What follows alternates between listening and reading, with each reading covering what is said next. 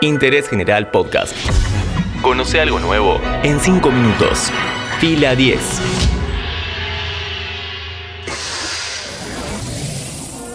Bienvenidos y bienvenidas a un nuevo podcast original de interés general sobre cine y series.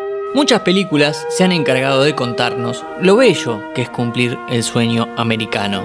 Pocas nos explicaron lo difícil que puede llegar a ser. Mi nombre es Matías Daneri y hoy hablamos sobre Minari, un largometraje sobre lo que cuesta cumplir los sueños. ¿Por qué hay que verla? Te lo contamos en 5 minutos.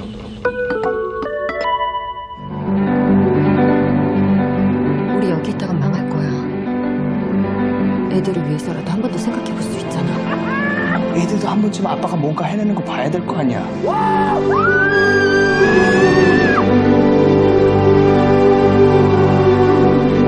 웃겨라 이놈아 할머니는 진짜 손을 같지 않아요. 할머니 같은 게 뭔데? 쿠키도 만들고 나쁜말도 안 입고 먼저 팬티도 안 입고 Minari es una película escrita y dirigida por Lee Isaac Chang. Fue estrenada en el Festival de Sundance 2020, en donde consiguió los premios a mejor película de drama estadounidense elegida por el gran jurado y también por el público. La trama nos cuenta las desventuras de Jacob y Mónica, un matrimonio coreano que se van de su país en la búsqueda de cumplir el sueño americano. ¿Qué es esto?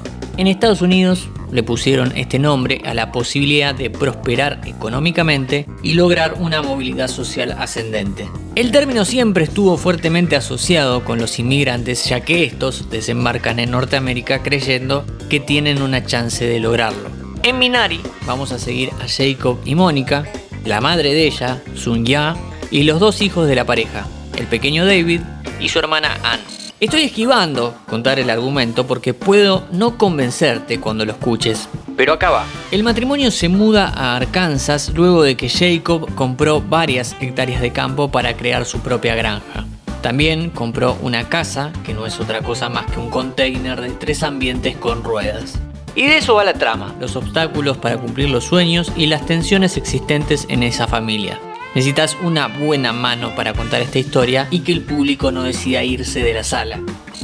Lee Isaac Chang logra ese cometido. Te mantiene todo el tiempo expectante de ver cuál es la próxima desgracia y cómo se soluciona. Chang también maneja muy bien el fuera de campo a lo largo de toda la película. Hay varios conflictos que vienen desde antes y que los personajes necesitan resolver al mismo tiempo, que tienen nuevas metas.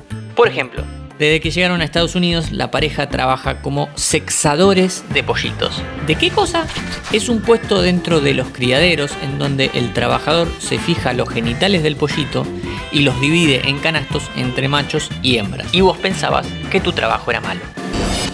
En Minari, el director va moviéndose por distintos ejes en paralelo. Un camino es el de Jacob y la búsqueda de hacer que su granja de verduras coreanas crezca.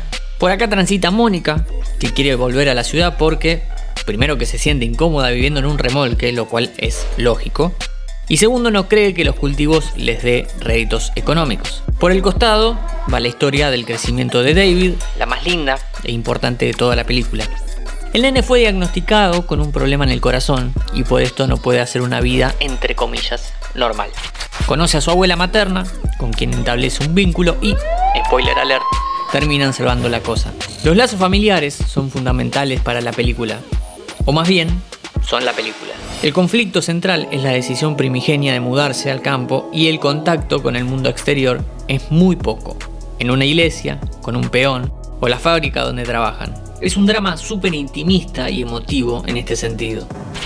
El largometraje nos lleva de viaje por el mundo de los inmigrantes, algo que no es tan explotado, mucho menos en el caso de una familia asiática. El último acto de la película es en donde más aumenta la tensión, pero antes de eso, el camino importante pasa por la vida cotidiana. Minari es una especie de apio coreano que nace y crece resistiendo. En algún momento el nombre de la cinta toma relevancia y sentido. De eso hablamos hoy en Interés General.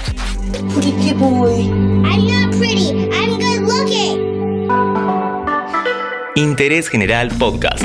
Encontrarnos en Spotify, en Instagram y en interésgeneral.com.ar.